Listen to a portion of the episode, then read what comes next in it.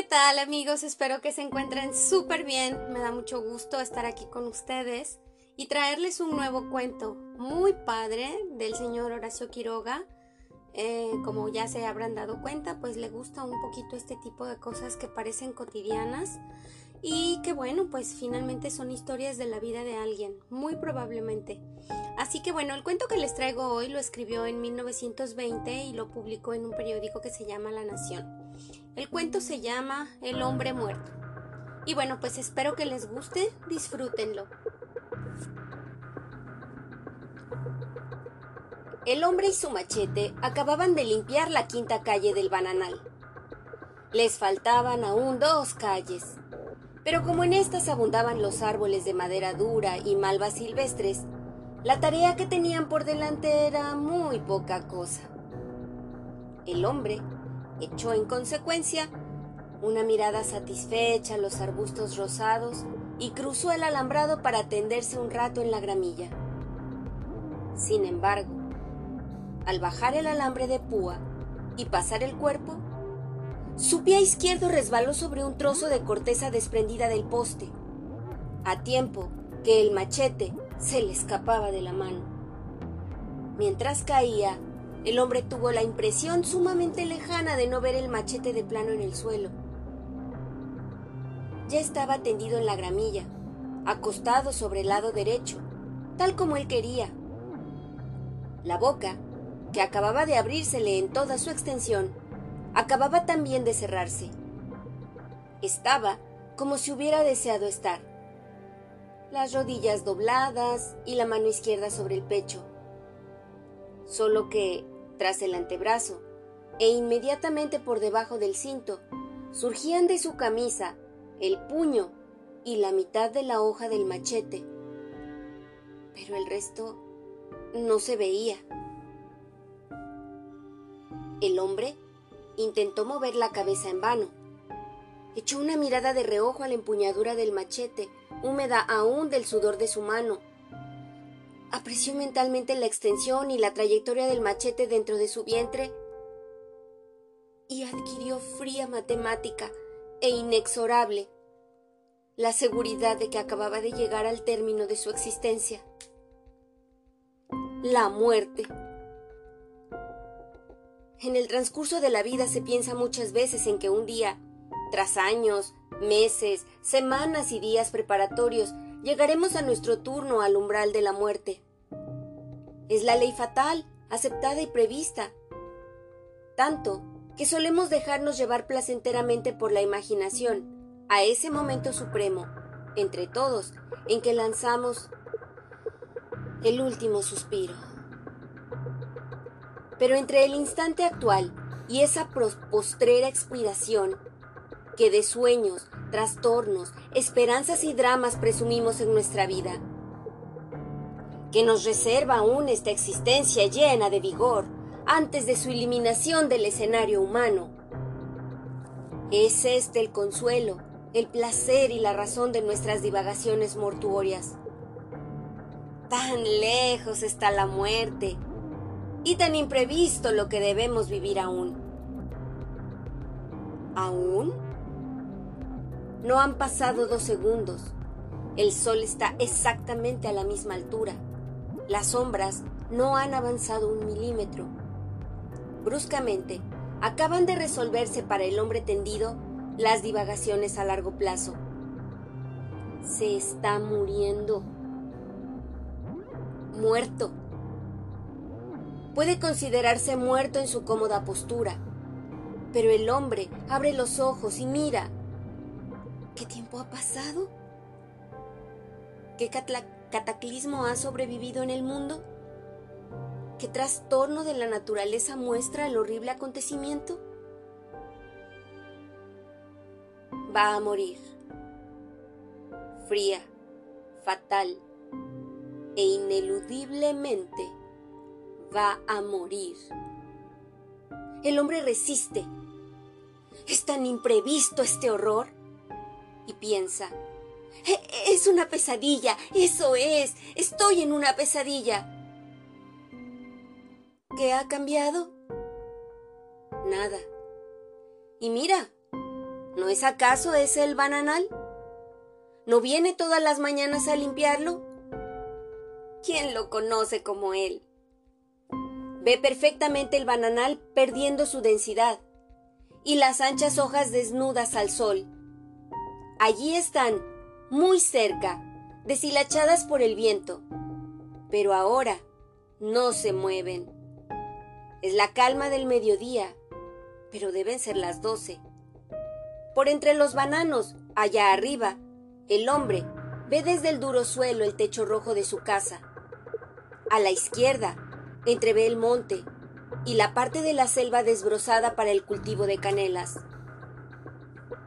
No alcanza a ver más, pero sabe muy bien que a sus espaldas está el camino al puerto nuevo y que, en la dirección de su cabeza, allá abajo, yace en el fondo del valle el Paraná dormido como un lago. Todo, todo exactamente como siempre. El sol de fuego, el aire vibrante y solitario, los bananos inmóviles, el alambrado de postes muy gruesos y altos que pronto tendrá que cambiar. Muerto. Pero, ¿es posible?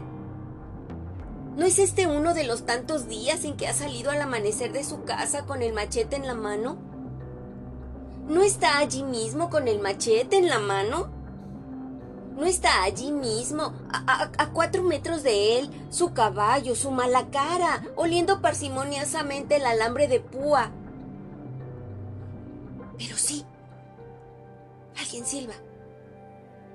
No puede ver porque está de espaldas al camino, mas siente resonar en el puentecito los pasos del caballo. Es el muchacho que pasa todas las mañanas hacia el puerto nuevo, a las once y media y siempre silbando. Desde el poste descarado que toca casi con las botas hasta el cerco vivo de monte que separa el bananal del camino, hay 15 metros largos. Lo sabe perfectamente bien, porque él mismo, al levantar el alambrado, midió la distancia. ¿Qué pasa entonces? ¿Es ese o no un natural mediodía de los tantos en misiones en su monte, en su potrero, en el bananal ralo. Sin duda, gramilla corta, conos de hormigas, silencio, sola plomo. Nada, nada ha cambiado. Solo él es distinto. Desde hace dos minutos, su persona, su personalidad viviente, nada tiene ya que ver ni con el potrero que formó él mismo, a asada durante cinco meses consecutivos, ni con el bananal, obras de sus solas manos, ni con su familia.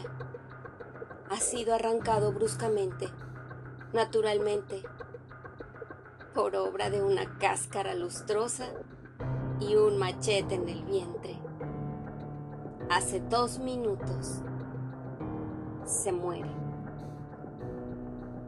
El hombre muy fatigado y tendido en la gramilla sobre el costado derecho se resiste siempre a admitir un fenómeno de esa trascendencia. Ante el aspecto normal y monótono de cuanto mira, sabe bien la hora. Las once y media. El muchacho de todos los días acaba de pasar el puente.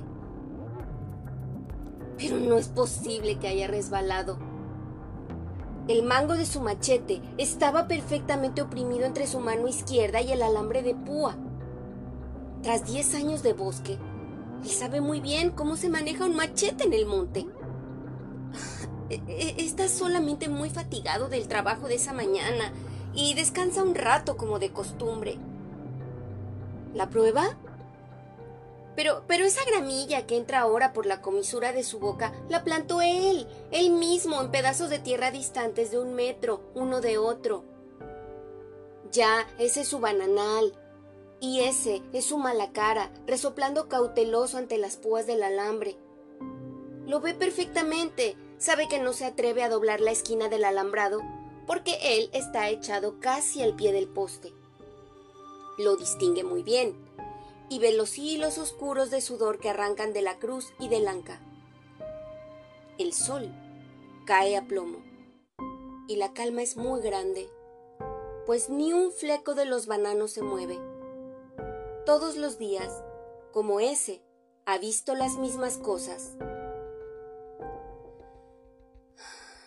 Solo está muy fatigado, pero descansa solo. Deben de haber pasado ya varios minutos, y a las doce menos cuarto, desde allá arriba, desde el chalet de techo rojo, se desprenderán hacia el bananal su mujer y sus dos hijos. Van a buscarlo para almorzar. Oye siempre, antes que los demás, la voz de su chico menor que quiere soltarse de la mano de su madre. ¡Papá! ¡Papá! ¿No es eso? ¡Claro, oye! Ya es la hora. Oye, efectivamente, la voz de su hijo. ¡Qué pesadilla!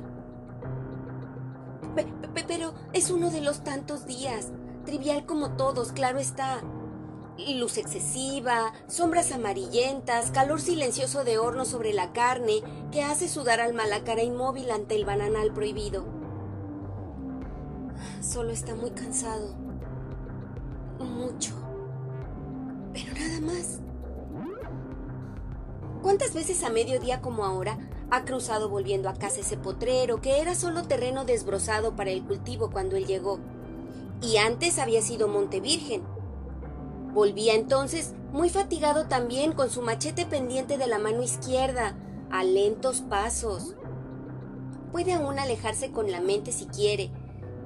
Puede, si quiere, abandonar un instante su cuerpo y ver desde la zanja construida por él para menguar los efectos de las lluvias fuertes, el trivial paisaje de siempre.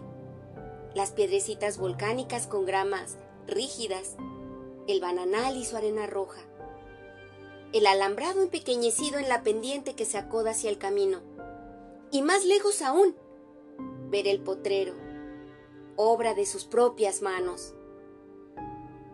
Y al pie de un poste descascarado, echado sobre el costado derecho y las piernas recogidas, exactamente como todos los días. Puede verse a él mismo, como, como un pequeño bulto asoleado sobre la gramilla, descansando, porque solo está muy cansado. Pero el caballo rayado, de sudor, e inmóvil de cautela ante el esquinado del alambrado, ve también al hombre en el suelo, y no se atreve a costear el bananal como desearía, ante las voces que ya están próximas.